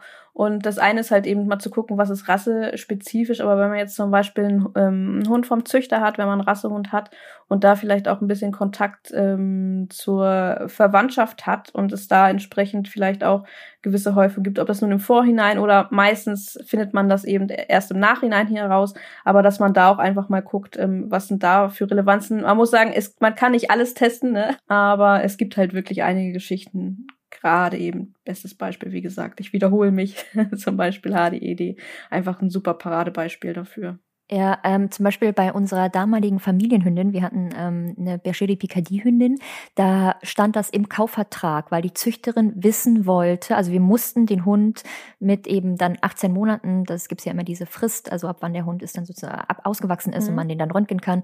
Ähm, wir mussten damals Eugenie ähm, HDED röntgen lassen, weil für die Züchterin das auch so wichtig war, welche Verpaarungen eben halt sozusagen dann, also ne, das weißt du ja nicht, deine, deine Hündin kann HDA haben und der Rüde auch, aber so, ne? Und äh, das war für sie so, so wichtig, das zu wissen und das finde ich auch immer, ähm, ja, wahnsinnig interessant. Zum Beispiel ich, ähm, alles, was mit Carla ist, geht sofort zurück an meine Züchterin, ähm, damit die über alles Bescheid weiß, damit die, also ne, das finde ich auch wirklich eben wichtig. Das, das wäre nochmal auch so mein Appell, wenn man sich einen Hund vom Züchter holt, meldet das zurück. Meldet zurück, wenn es euren Hunden nicht gut geht, wenn es ähm, jetzt außer ich sag mal, es ist meine Bindehautentzündung, aber ein Husten, ne? Aber ich glaube, die Zuhörerinnen wissen schon, was ich meine. Also ne, gebt Feedback. Das ist wahnsinnig wichtig. Auch Züchter können nur daraus lernen, wie sie Sachen besser machen können, ähm, wenn eben von den Hundehalterinnen dann eben entsprechendes Feedback kommt. Genau, es ist halt einfach für ähm ein vernünftiges Zuchtprogramm, sage ich mal, eine vernünftige Zuchtstrategie ist es halt eben nicht nur wichtig, die Daten der Vergangenheit, also der Verwandtschaft ähm, der Eltern, der Großeltern und so weiter zu kennen, sondern halt eben auch ähm, sowohl die Daten vom eigenen Hund natürlich, beziehungsweise natürlich dann auch von den Nachkommen zu haben. Das sind super, super, super wichtige Daten. Das ist leider aber auch absolut noch nicht selbstverständlich, dass das wirklich im großen Stil ähm, dann auch wirklich in Zuchtentscheidungen mit einbezogen ist. Zumindest im Hundebereich, äh, im Pferdebereich zum Beispiel, wenn es an die Reitpferdezucht geht, da ist das ein ganz, ganz anderes Thema. Ähm, da werden wirklich Nachkommensdaten sind da auch ähm, deutlich häufiger und deutlich professioneller aufbereitet in Datenbanken und so weiter und so mhm. fort. Mhm. das ist halt ein sehr, sehr wichtiges Standbein für Zuchtentscheidungen. Das ist halt wirklich bei den Gesundheitsdaten im Hundebereich leider noch nicht ganz so, wie ich es mir wünschen würde, sagen wir so. Mhm. Aber es ist halt super wichtig. Und wie gesagt, es ist eben nicht nur für das Interesse der Zucht, nicht nur für das Interesse des Züchters, sondern eben auch für einen selbst und für den Hund und für ähm, ja, Gesundheitsvorsorge einfach. Ja. Ähm, wichtig, sich da mal ein bisschen Gedanken drüber zu machen, weil es ist ja häufig so ein Thema, da wird dann abgeschaltet, wird gesagt, ja, ja, mit Zucht so, ja, eh nix am Hut, nee, muss ich nicht. Mhm. Und ähm, da sollte man vielleicht noch mal ein zweites Mal drüber nachdenken kann sich lohnen, weil wenn man dann irgendwann später arge Probleme hat und die dann nicht nur mit vielen Medikamenten, sondern auch mit äh, großen Therapiemaßnahmen in einem ganz anderen Stil, als wenn man vorbeugend daran gehen würde, ja. ähm, konfrontiert wird, dann wird das ja auch noch zeit- und kostenintensiver. Ne? Ja, better safe than sorry. Ja, das eine ist die Gesundheitsvorsorge am Hund, das andere ist halt eben auch, dass Tierarztrechnung auch sehr, sehr teuer werden können. Das habe ich auch so ein bisschen so zu spüren bekommen, auch wenn es, sage ich jetzt mal, nur ähm, Abklärungsgeschichten waren von Blutbild und ähm, Analysen von Urin und äh, Abstriche und so weiter und auch äh, Medikamente, die gegeben wurden. Da kamen dann, ähm, also wir haben jetzt keine Krankenversicherung, wir haben eine OP-Versicherung, daher müssen wir halt an solche Kosten auch entsprechend alle natürlich selbst tragen und ähm, das dann mal schnell so ja, in den letzten Monaten sind, glaube ich, auch gut 1000 Euro zusammengekommen für so kleine Untersuchungen, die sich dann alle doch läppern. Das ist dann schon mhm. eine, eine, Stange, die, ähm, ich sag mal, das überrascht mich jetzt nicht unbedingt, aber ähm, das ist natürlich auch für den, nicht für jeden dann so einfach so stemmbar, ne? Und ich glaube, bei euch war ja. das noch eine ganz andere Hausnummer. Ja, ja, genau. Ja, ich habe gerade so locker rausgehauen, better safe than sorry. In dem Fall war ich dann doch ähm, eher sorry. Und ähm, ja, das war schon Wahnsinn. Also die finanziellen Kosten, bevor Carla in die Klinik gekommen ist, ähm, beliefen sich bei uns auf knapp 1300 Euro. Und ähm, dann kam halt diese OP in der Klinik und dieser Klinikaufenthalt. Und die beliefen sich dann auf in etwa 5.200 Euro, weil ähm, die Sache ist, dass ähm, viele denken häufig, eine OP ist so kostenaufwendig, aber bei uns war es zum Beispiel das, ähm, was am Ende so teuer war, war auch der Aufenthalt in der Klinik. Also ja. jeder Tag in der Klinik, das kommt natürlich auch immer darauf an, ne?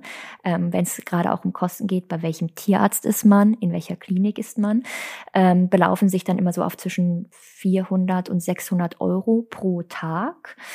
Und äh, ich sag mal, das berechnet sich dann, glaube ich, nach ähm, einmal halt nach der Klinik und einmal halt nach dem Pflegeaufwand, die der Hund dann braucht, so, ne? Und ähm, ja, wie gesagt, bei uns von Montag bis Samstag, so kann man sich dann eben dann so ausrechnen. Und ähm, das war dann äh, schon äh, unglaublich. Und ähm, die Sache ist natürlich, dass ja uns äh, in dem Fall ja durch unfassbar, fassbar, fassbar viele fantastische Menschen ähm, geholfen wurde, indem eben es äh, meine Freundin Carlotta, die halt auch so hilflos und machtlos war und gesagt hat, ich möchte irgendwas tun, ich möchte Anteilnahme zeigen, ich möchte irgendwie in irgendeiner Form helfen können in dieser Zeit der Hilflosigkeit, ähm, wo man eben nicht das Tier wieder gesund hexen kann, aber man kann was anderes machen. Man kann nämlich, ähm, ja, oder man konnte uns dadurch, oder Carlotta hat uns und eben diese ganz, ganz vielen anderen wunderbaren Menschen auch die Sorge eben vor der Finanzierung genommen, indem es eben diesen ähm, Moneypool gab, der diese Tierarztkosten ähm, oder diese Klinikkosten ähm, vorher, das konnten wir selber noch bezahlen, ähm, ja, dass das decken konnte und das, was dann ähm, sozusagen für diesen ähm, Klinikaufenthalt nicht gebraucht wurde, haben wir dann ähm, gespendet. Und ähm, ja, dann ähm, reflektiert man natürlich Entscheidungen, die man getroffen hat. Ähm, natürlich haben Kolja und ich sowohl bei Greta als auch bei Carla ähm, mehrfach über das Thema Versicherung gesprochen. Aber die Sache ist, es ist fast schon eine philosophische Frage. Also ich habe gestern auch noch mal intensiv mit Kolja darüber gesprochen, weil Lebensentwürfe von jedem Menschen unterschiedlich sind. Und man muss sich die Frage stellen, inwieweit man äh, einen Lebensentwurf kritisieren oder verurteilen darf, nur weil der eigene nicht auf die Probe gestellt wird. Und ähm, das, ähm, ja, ist halt einfach ein extrem sensibles und ein extrem schwieriges Thema, für das es nicht die Antwort geht. Also es gibt nicht die eine richtige Antwort und den einen richtigen Weg.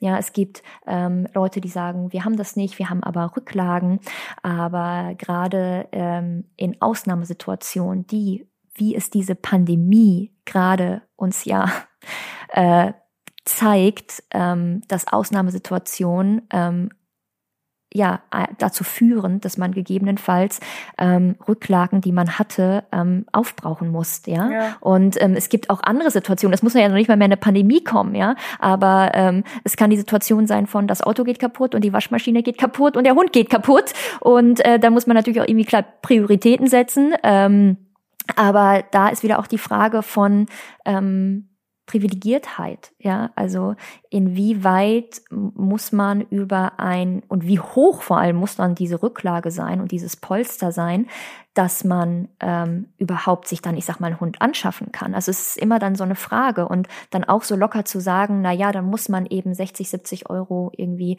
ähm, in eine Versicherung investieren. Also es ist halt so immer, im Nachhinein kann man da so leicht drüber, drüber urteilen, ja, aber in gewisser Weise, und das zeigt ja ähm, die Statistik, nur acht Prozent der Menschen in Deutschland haben eine Krankenversicherung oder eine OP- und Krankenversicherung. Also es gab jetzt in den letzten für Tagen noch mal für ihren Hund, für ihren Hund, sorry, genau. Ähm, das ist also nicht so üblich, wie man sich vielleicht zum Beispiel, wenn man in so einer ähm, Dog-Bubble bei Instagram ist, sich denken mag, wo jeder sagt, ja, aber natürlich habe ich das. Es ist im Gegenteil halt eigentlich gar nicht üblich, weil viele Menschen natürlich ähm, das Risiko abwägen einschätzen, also versuchen einschätzen zu lernen, versuchen, okay, durchzurechnen, wie ist das möglich. Wir hatten mit Greta die Erfahrung gemacht, dass wir, also Greta hat uns bis jetzt und das mit all den Vorsorgeuntersuchungen, also all den Röntgenbildern, die wir haben mal machen lassen und so weiter und so fort, die hat uns in ihren jetzt fünfeinhalb Jahren 1000 Euro gekostet vielleicht, so, ne? Mhm. Und ähm, Carla, ähm, ja, dann eben mehr. Und ähm, das ähm, ist dann natürlich, ne, man lernt oder man nimmt immer seine eigenen persönlichen Erfahrungen so ein bisschen als Leitbild für sich selbst.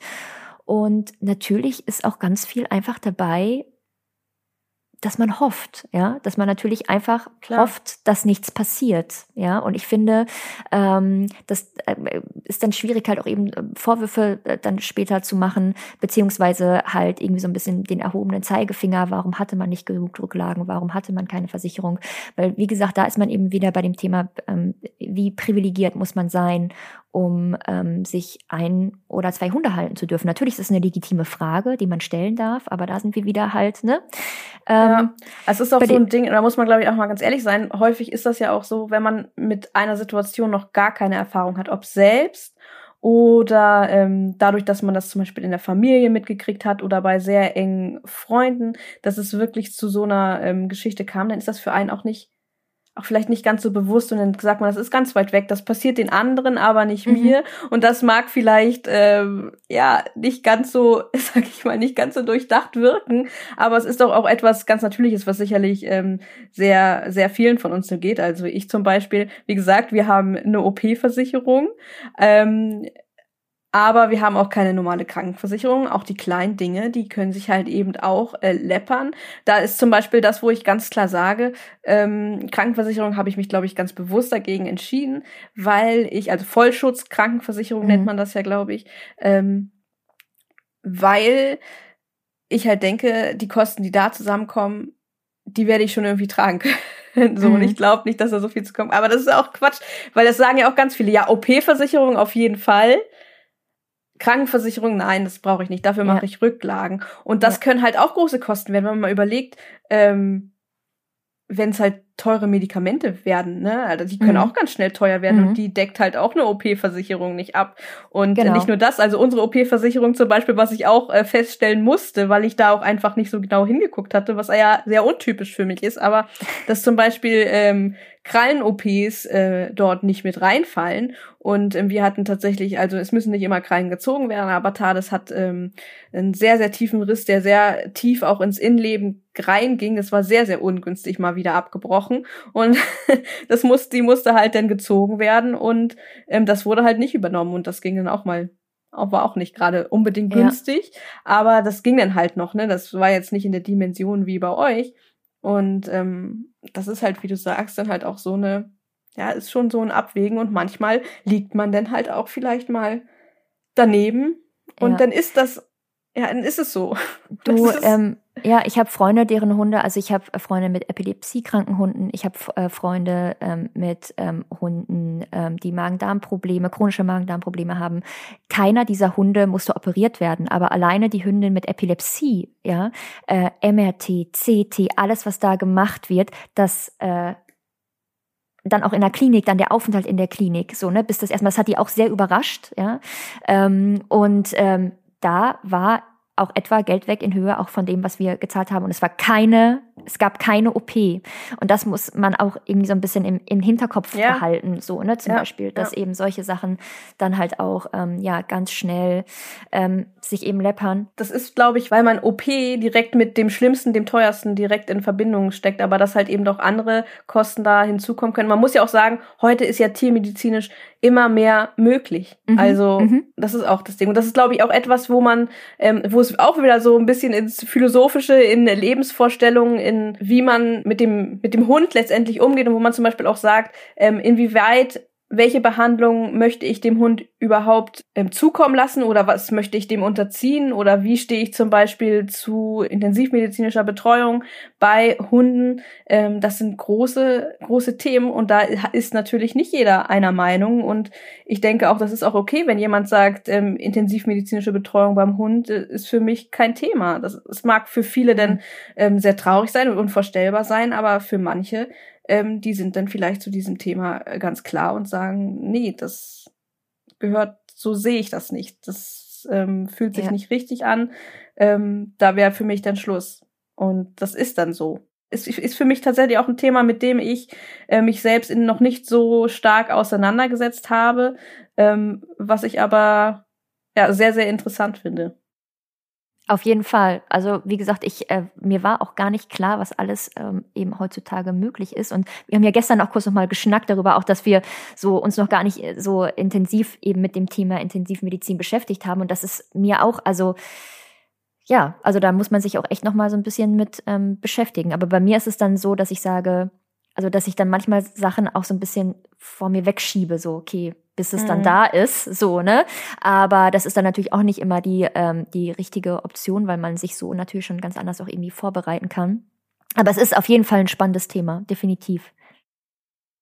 Ja, und auch ein Thema, was man vielleicht auch ein bisschen mehr an sich ranlassen sollte. Ich tue mich da auch total schwer mit, muss ich ja. ganz ehrlich sagen. Aber das ist nachher letztendlich auch etwas, was bei der Entscheidung Versicherung ja nein definitiv eine Rolle spielen sollte. Da sollte ja. man sich bewusst sein. Inwiefern möchte ich meinem Hund das ermöglichen oder ähm, inwiefern sehe ich das als den richtigen Weg? Ja, auf jeden Fall.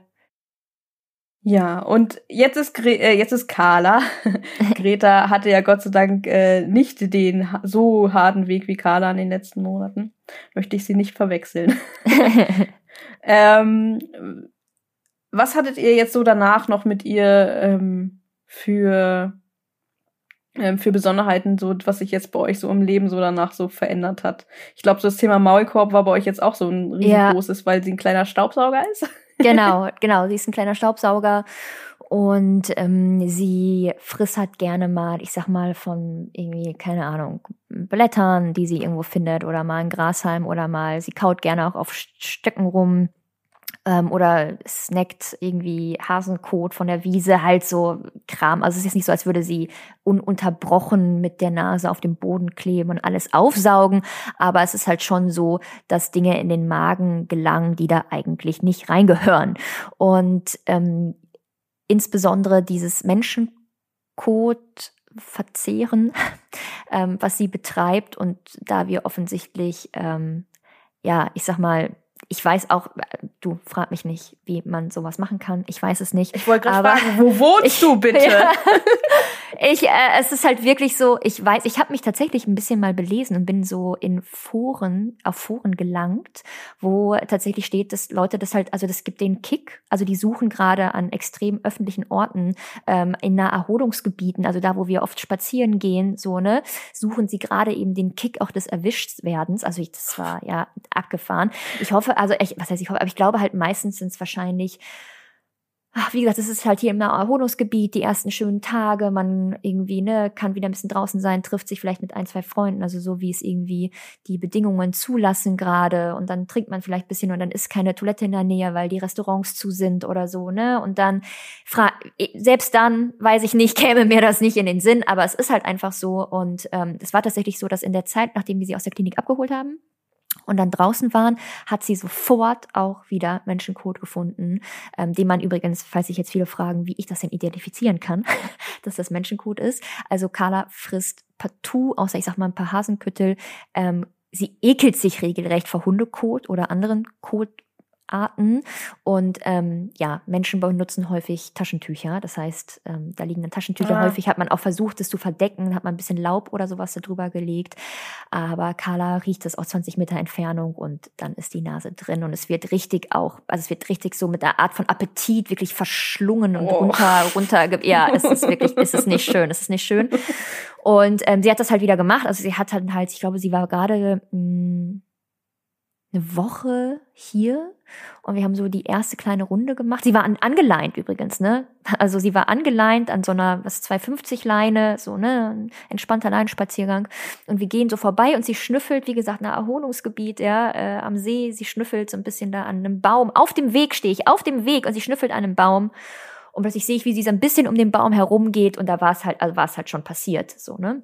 Und danach hat sie sich auch direkt wieder übergeben. Und da war für mich klar, dieses Risiko kann ich absolut ja. nicht äh, eingehen, vor allem nicht in dieser Zeit, wo ja noch die Entzündung auch akut noch war.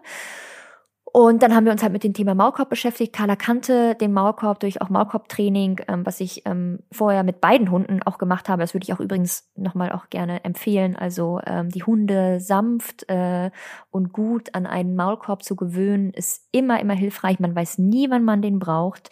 Und ähm, genau, wir haben uns dann letztendlich ähm, nach der Anprobe von verschiedenen Maulkörben für so einen Windhund-Maulkorb entschieden, der halt auch, und das ist wichtig in unserem Fall, einen Fressschutz vorne hat. Das heißt, er hat so eine Platte Platte, denn ähm, ich sag mal, andere Maulkörbe, die vorne nur Gitter haben aus Draht oder Biotan oder wie auch immer, da kann sie ja trotzdem noch, wenn sie da ihre Nase, was uns dann tatsächlich mit dem Maulkorb schon passiert ist, in Menschenkot drückt, der würde sich natürlich durch diese Öffnungen drücken und sie könnte den trotzdem in irgendeiner Weise verspeisen.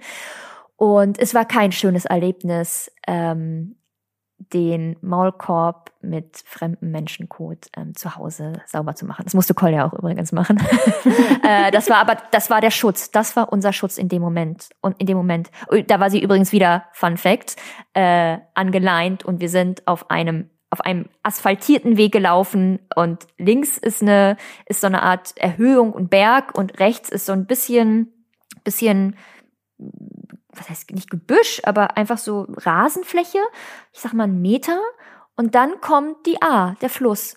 Und da lag auch dann wieder unter ein bisschen Laub verdeckt mit Taschentüchern lag dann. Und ich habe echt gedacht, so, das darf nicht wahr sein.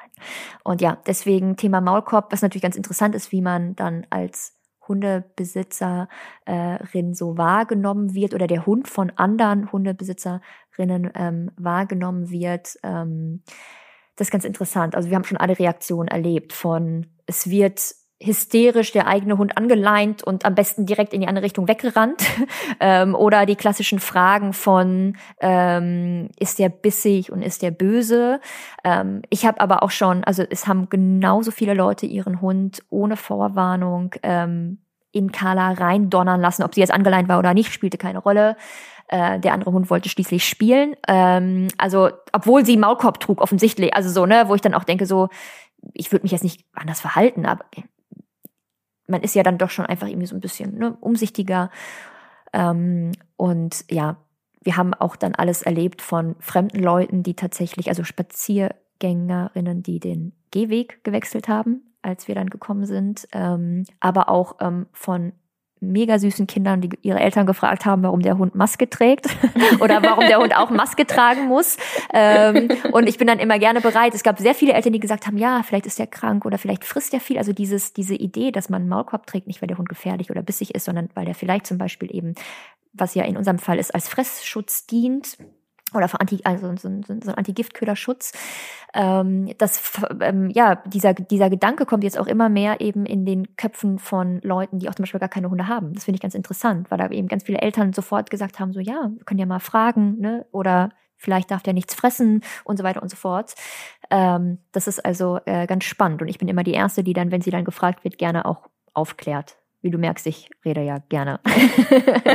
ja, das Thema Maulkorb ist ja auch echt ein großes. Jetzt nicht nur in dem Zusammenhang eben mit ähm, als äh, Fress- oder ähm, Giftköderschutz, sondern halt auch eben äh, im Training und hatte immer noch so eine sehr, sehr negative Behaftung, obwohl mhm. der eigentlich ein sehr ähm, hilfreiches Hilfsmittel sein kann, ne? Auch gerade bei ja. Hunden, die entsprechende Problematiken haben.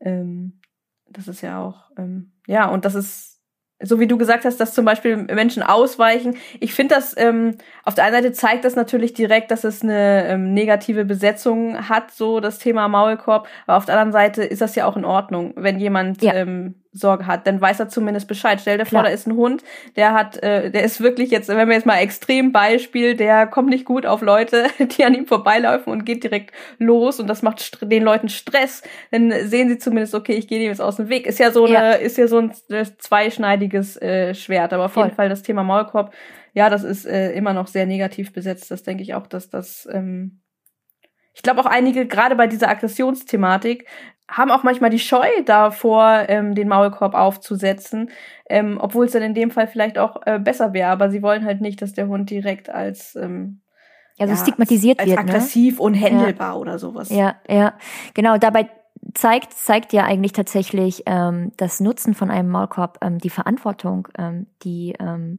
ne, äh, die, der Ja, die genau. Besitzerin dann in dem Moment übernimmt, so, ne, und die Vorsorge auch, also das finde ich wirklich, ich finde Maulkorb gar nicht schlimm. Ich glaube, uns hilft es auch, unser Maulkorb ist neon pink. Und äh, ich, also es ist halt wirklich so, dass ganz viele dann irgendwie schon fast lächeln. Und jetzt ist Carla natürlich auch, ne, die ist jetzt gerade sowieso, weil sie so äh, dünn noch ist, eine halbe Portion. Und dann kommt da dieser, äh, diese halbe Portion kleiner Wischler mit ihrer Ding, Ding, Ding, Ding, Ding, Ding, Ding Route vor Freude, die ausschlägt, so, äh, und dann ist ihr Maulkorb neon pink und ähm, ich, da sind halt viele Menschen auch einfach am Lächeln. Äh, Blöd ist nur, manchmal tendiert sie noch dazu, sich den so abzuschubbeln. Mhm. Und wenn dann jemand da rumsteht und dann sieht sie ein Hosenbein und dann ist halt so, ah nein. Ähm, aber da waren viele auch schon, also das, also wirklich, ich dachte, es wird schlimmer, aber viele sind, finden es mega niedlich, weil sie halt dann auch, ne, also Kada muss man natürlich auch, äh, sie ist wahnsinnig charmant, ja, wahnsinnig charmant und eben halt extrem niedlich, tro auch trotz des Maulkorbes extrem niedlich. Und ähm, ja, aber da habe ich jetzt schon, also da, ähm, ja, das lasse ich natürlich nicht zu, aber ähm, ja, jetzt weiß ich gar nicht mehr, wo ich angefangen habe. Aber ja, Maulkorb, Pink, äh, gute Wahl, gute Wahl, ja. Ja, ja, das Thema, wenn der eigene Hund äh, krank wird, haben wir heute so ein bisschen aus unserer persönlichen Sicht so gezeigt. Also wie gesagt, äh, vielleicht äh, merkt man es uns auch ein bisschen an. Es nimmt einen doch äh, ganz schön mit. Ja, jetzt haben wir viel über das Thema geredet. Was wir jetzt hier so äh, im Clever Dog Talk etablieren wollen, ist äh, Lesetipps zu geben, am besten zu dem Thema, was so Hauptthema war. Und ähm, das haben wir ein bisschen was zu vorbereitet. Und Jessie und ich werden jetzt ähm, jeder mal drei Lesetipps äh, quer von Buch bis Social Media ähm, euch geben rund um das Thema, wenn ihr Lust habt, hier ähm, noch ein bisschen mehr äh, zu lesen oder euch zu informieren. Ähm, Möchtest du einfach mal anfangen mit deinem ersten Ja. Tipp und dann komme ich mit meinem ersten Tipp? Ja, total gerne. Ja, lass uns abwechseln, das ist schön. Äh, mein erster Tipp, ähm, den verfolge ich schon lange, ähm, ist der Blog ähm, des ähm, Tierarztes Dr. Rückert, den finde ich nämlich tatsächlich ähm, ganz gut.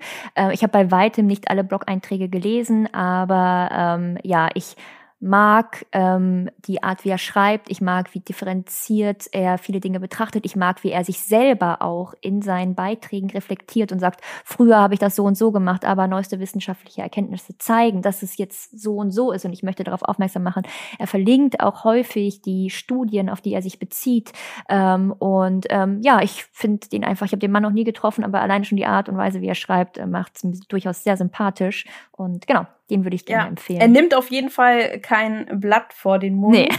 und ähm, spricht auch vielleicht manchmal Dinge aus, die dem einen oder anderen vielleicht nicht so ganz so gefallen.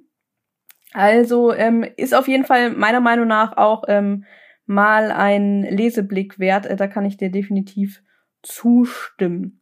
Mein erster Tipp ähm, wäre ein ganz spezieller ähm, Instagram-Post, der für mich und ich glaube sogar auch für dich einfach genau zum richtigen Zeitpunkt kam. Und daher ist er mir zu diesem Thema irgendwie sehr, sehr wichtig. Und der ist nämlich von der lieben Silke von Barf dich glücklich. Der ein oder andere wird sie vielleicht kennen.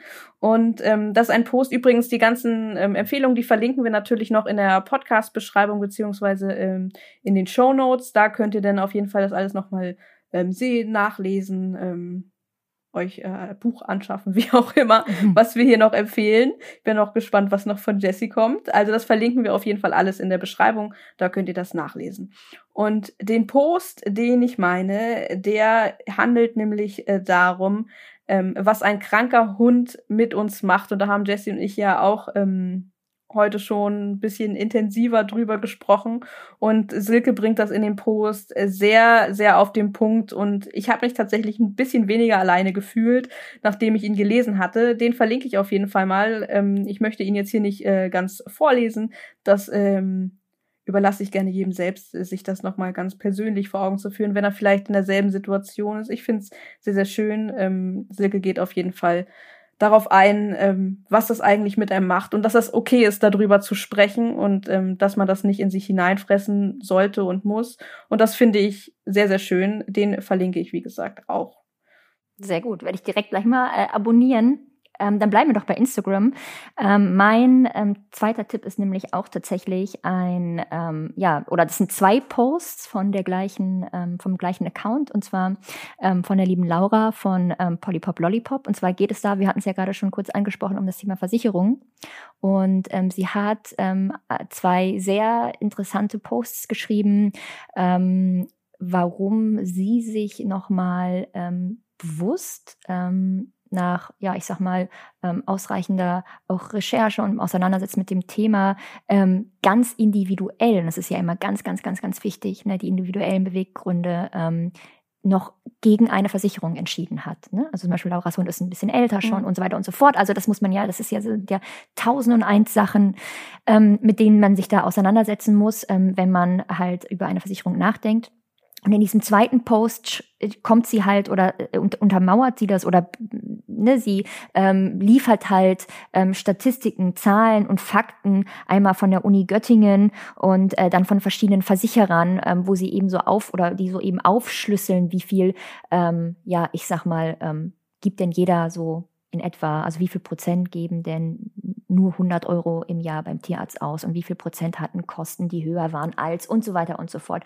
Und ich fand diese äh, Postbeiträge, und das macht Laura ähm, immer wirklich sehr gut recherchiert und ähm, ich sag mal, neutral und auch wertfrei geschrieben, ja, also aus ihrer ganz persönlichen eben Erfahrung heraus und wie sie sich mit dem Thema auseinandergesetzt hat, ohne aber vorzuverurteilen oder andere zu verurteilen. Und das ähm, finde ich immer ganz wichtig und die kann ich sowieso auch nur äh, empfehlen. Ja, habe ich übrigens auch schon gelesen.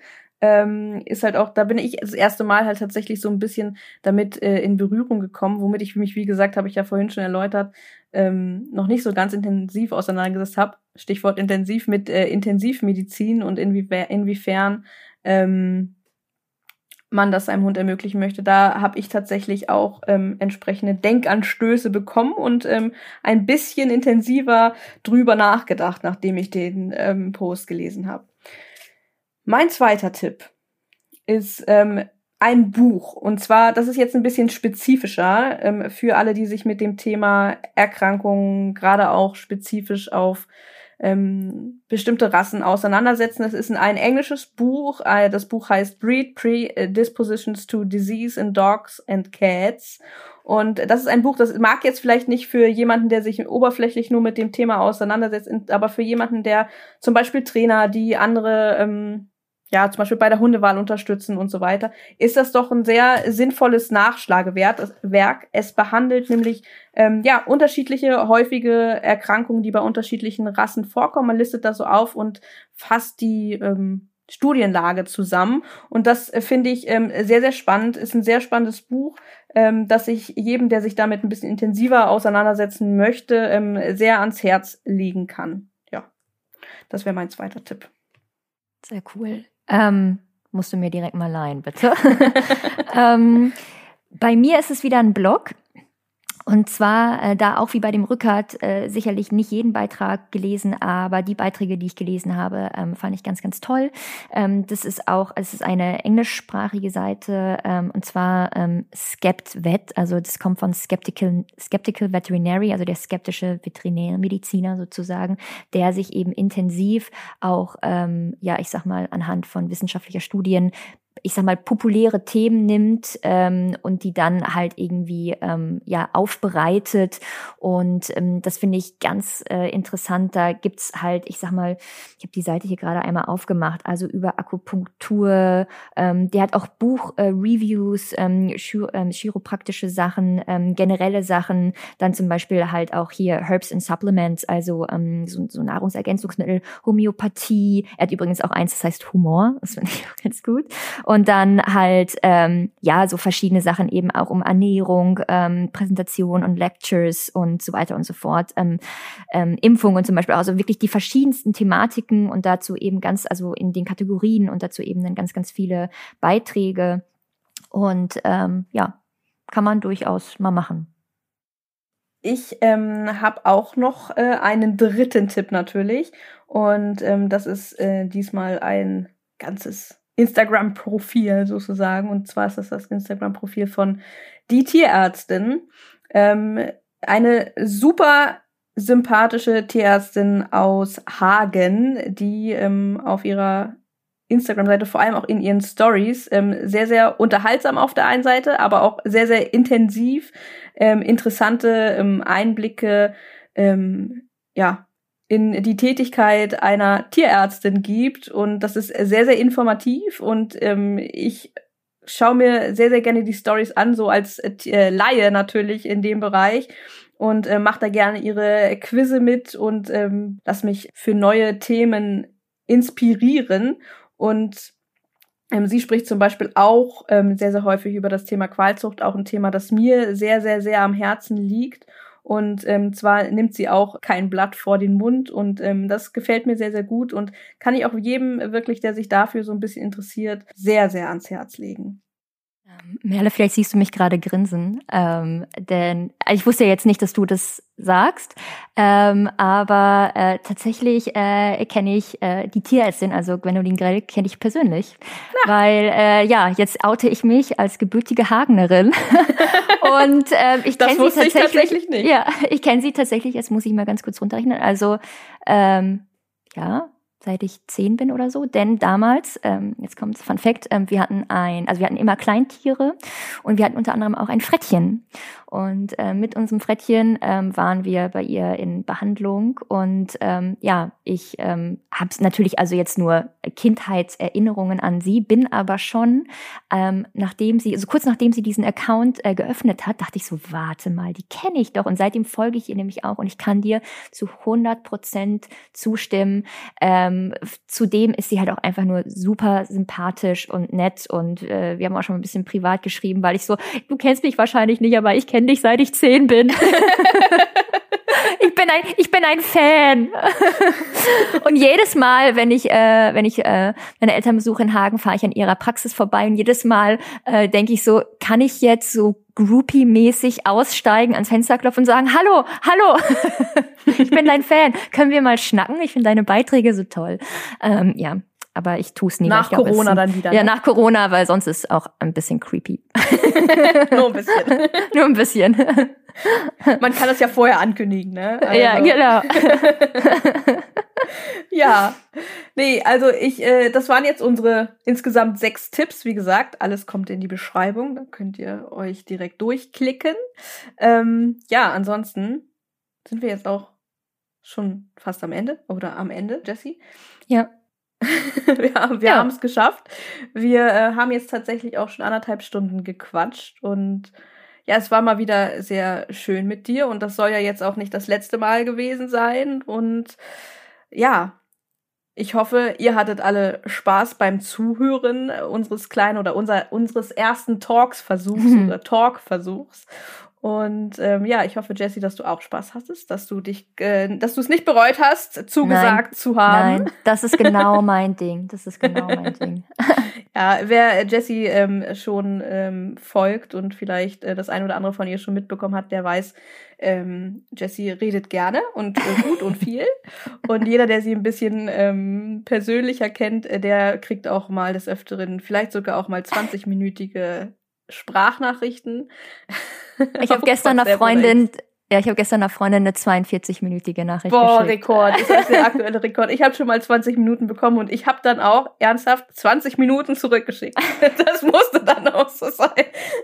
Da habe ich nämlich das erste Mal festgestellt, dass man bei WhatsApp ähm, hochswipen mhm. kann und die das Mikrofon nicht die ganze Zeit gedrückt halten muss. Das hatte ich tatsächlich vorher noch nie gerafft und da habe ich es gerafft und dachte, jetzt kriegt sie auch 20 Minuten. Ja, zurück. diese Erfindung hat mein Leben sehr viel äh, leichter gemacht.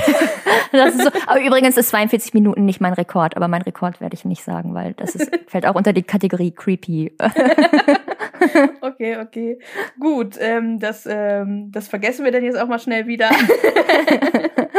nee, aber ja, Jessie, dann bedanke ich mich, dass du da warst und ich freue mich auf ein nächstes Mal und vielleicht beim nächsten Mal ein Thema, ähm, das ähm, ein bisschen, ja, ein bisschen freudiger ist vielleicht. Ja, ähm, die Gemüter erheitert. Ja. Ansonsten natürlich, wir freuen uns auch, ähm, das Thema kranke Hunde oder wenn der eigene Hund krank ist, das beschäftigt äh, ja nicht nur uns, sondern das beschäftigt sehr, sehr viele.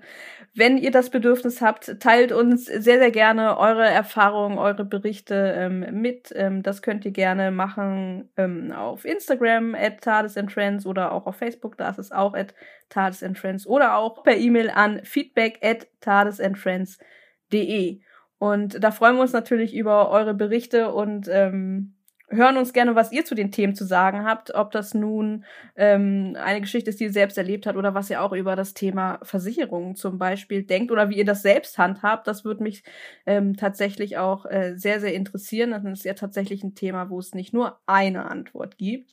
Und schickt uns gerne das, was ihr dazu zu sagen habt. Da freuen wir uns natürlich drüber. Ja. Genau, ja, äh, danke für das schöne Gespräch und ich freue mich auf ganz bald.